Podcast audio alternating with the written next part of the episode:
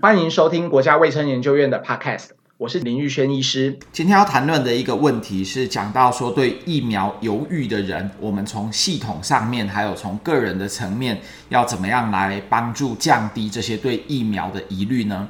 我在这里面会引述两篇论文，一篇是发表在《新英格兰医学期刊》（NEJM） 的评论。另外一则则是发表在《Lancet Public Health》的一篇啊随机分派临床试验。这两篇论文我觉得都非常有意思哈。第一个就是先前我们有提到一个词汇叫做 “vaccine hesitancy”，就是对于这些犹豫要不要打疫苗的人，为什么我们要花两集来录制 “vaccine hesitancy” 的这个议题呢？因为我想台湾虽然陆陆续续的也会有充足的疫苗，但是很可能就如这几篇文章所提到的，在疫苗的供给越来越充足的同时，我相信接下来会浮现的一个问题就是啊，仍然有一个一定的比例的人，他就会对疫苗还是持续的有一些疑虑，而不愿意打疫苗的。NEJM 的这篇文章，他一开始他举了一个例子，哈，有一位八十七岁的一个老太太，那她一向都在属于这种比较公医系统家庭医师这边在看诊，好，那某一天呢，这个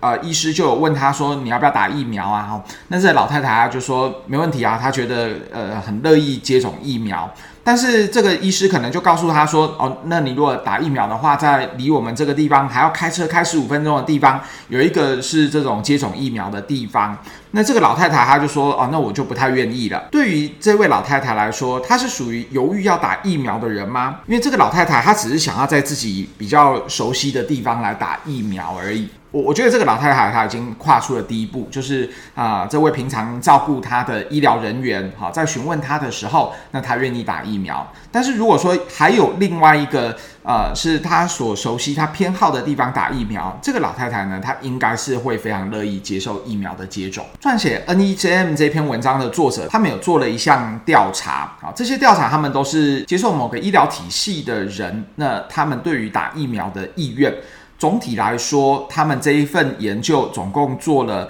啊十三万八千六百零四人的调查。那这个调查里面呢，已经接种疫苗的占了百分之四十，比例最高的是六十五岁以上的人口。好，那他们接种疫苗的比率是百分之七十四。然后这有一些病人呢，他们本身也是医疗人员啊，接种疫苗的比例其实比较低一些，大概只有一半，百分之五十一。那大于六十五岁，而且有一些慢性病的人呢，他们接种疫苗的比例百分之七十三，小于六十五岁，但是有慢性病的人，他们接种疫苗的比例是百分之二十六。这篇文章呢，他把还没有打疫苗的人，再把它去做四个类型的分类，就是呃，准备要打疫苗的，还可以分成很渴望去打。然后能接受去打，或者是说，嗯，有点犹豫不决的、不知道的、哈，中性的，还有非常不想要去打的这四种人，他用这一个角度来说，其实。愿不愿意去打疫苗，像是一个连续性的光谱，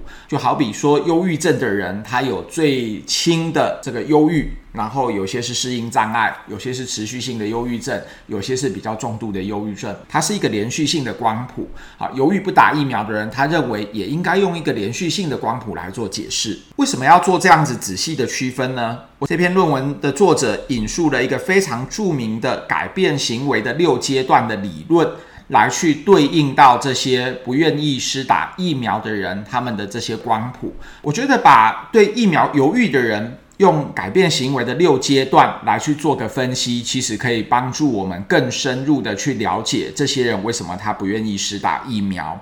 那通常这改变行为的六个阶段，我们一般来说啊、是用在所谓的动机式误谈，对于成瘾的患者。我们会分成六个时期，第一个时期叫做懵懂期 （pre-contemplation），就是啊，他可能对于成瘾这件事情，或者是打疫苗这件事情，他是采用否认的角度。那治疗者呢，应该要对他们产生一些疑问，好比说想要戒酒的人啊，那他如果是还否认饮酒啊，应该要让他对于为什么要持续喝酒这样的行为产生疑问。第二个阶段叫做沉思期 （contemplation stage）。那这些人呢，他们有时候是处于矛盾的。好，那治疗者应该要提出某些改变的理由，还有不改变的风险是什么？第三个阶段叫做决定期，就是他已经有动机了。好，那如果有动机的人，我们应该要呃给他这个决定适合的一些行动策略。第四个阶段呢，叫做行动期，已经开始采取行动了。那我们当然就是帮助他采取行动。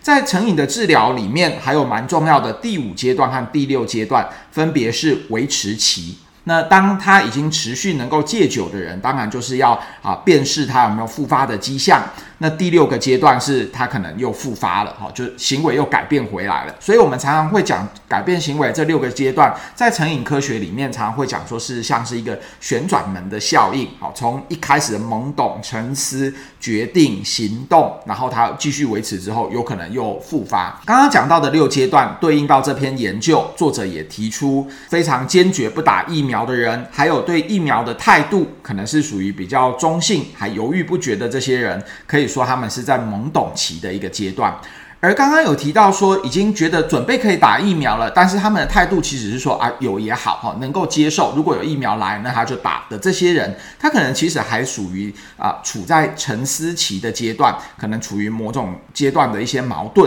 如果说再继续去强化他们打疫苗的动机，那则可能会非常有帮助。刚刚提到改变行为的六个阶段，这个在健康行为上面也被广为应用。而被应用的过程，简而言之，就是这些人他们不断的在改变行为过程中，他们所可以得到的好处，还有坏处，以及改变行为的某些便利性，在这三者之间的不断在在在做一些衡量。如果从这些改变行为的阶段来思考。这篇文章提出了一个重点，也就是这篇文章它所的标题，就是关于基层医疗人员如何去克服 COVID-19 疫苗的犹豫。也就是说，这篇文章的作者他认为，基层医疗的人员可能是去破解对疫苗犹豫的一个很重要的一群人，因为基层医疗人员平常就跟某些的病患建立了很好的信任关系。所以，呃，一个疫苗的推动不只是公共卫生政策，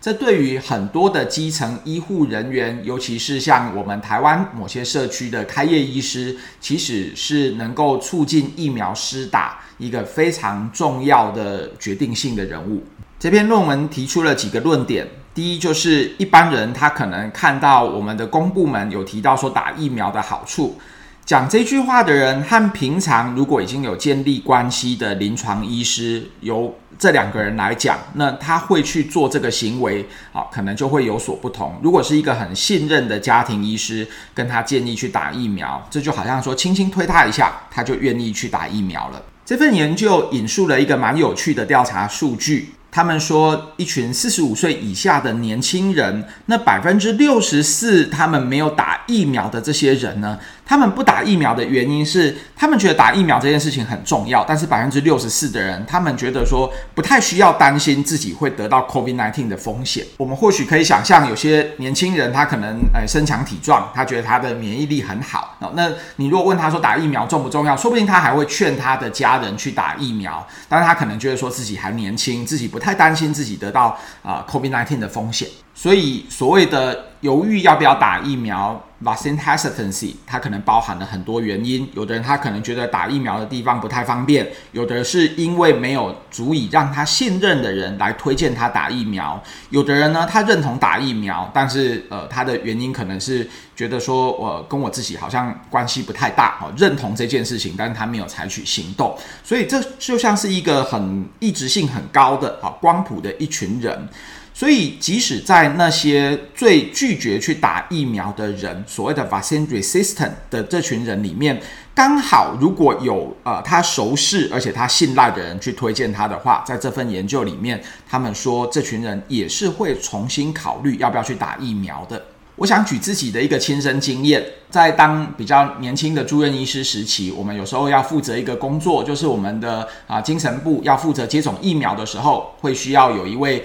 医师在场。那有一次呢，其实我是在场的医师，但是我当时并没有报名说要先打流感疫苗。那刚好那天施打的人并不是非常多，当时的护理长就问我说：“诶，反正现在也没有什么人，你要不要顺便打一针疫苗？”那样，那我就当场就。也没有想想太多，我就立即就报名了。我我想我自己的亲身经历也可以去呈现一个行为，有时候它不只是在一些好处、坏处、风险之间的考量，而是刚好你就有一个很好的便利性，那就是我服务的医院，而且我刚好人在现场，刚好也没什么事做，就来打疫苗了。我的经验也非常符合 NEJM 这篇文章他提到的另一个数据，就是对于那些没有接种疫苗的人呢，有百分之十五。他们说，如果说是有他们所熟识的、熟悉、信赖的、平常照顾他们的医疗人员推荐他们的话，他们其实是愿意打疫苗的。综合以上这篇论文有两个重点，第一个重点是谈到系统性的问题，他认为说基层的医疗人员可能扮演了打疫苗中很重要的一个角色。第二，他们提出了健康行为理论中六个改变的阶段。那其实犹豫要不要打疫苗的人，他们可能是一个啊、某个阶段的一些光谱，他们可能处于懵懂期，还是处于沉思期。他们有时候可能不只是思考疫苗对他们的好处或坏处，有时候打疫苗的地方是不是方便，也是非常重要的。很多朋友们听到这里，可能就会产生了一个疑问：如果要劝我的亲朋好友打疫苗，怎么劝他们会最有效呢？接下来要谈论的《Lancet Public Health》的一篇新文章，就是在谈这个问题。这篇研究呢，可以说是非常少数大型而且进行随机分派的一项试验。这项试验呢，就是看看各种打疫苗的资讯，哪一种是最有效。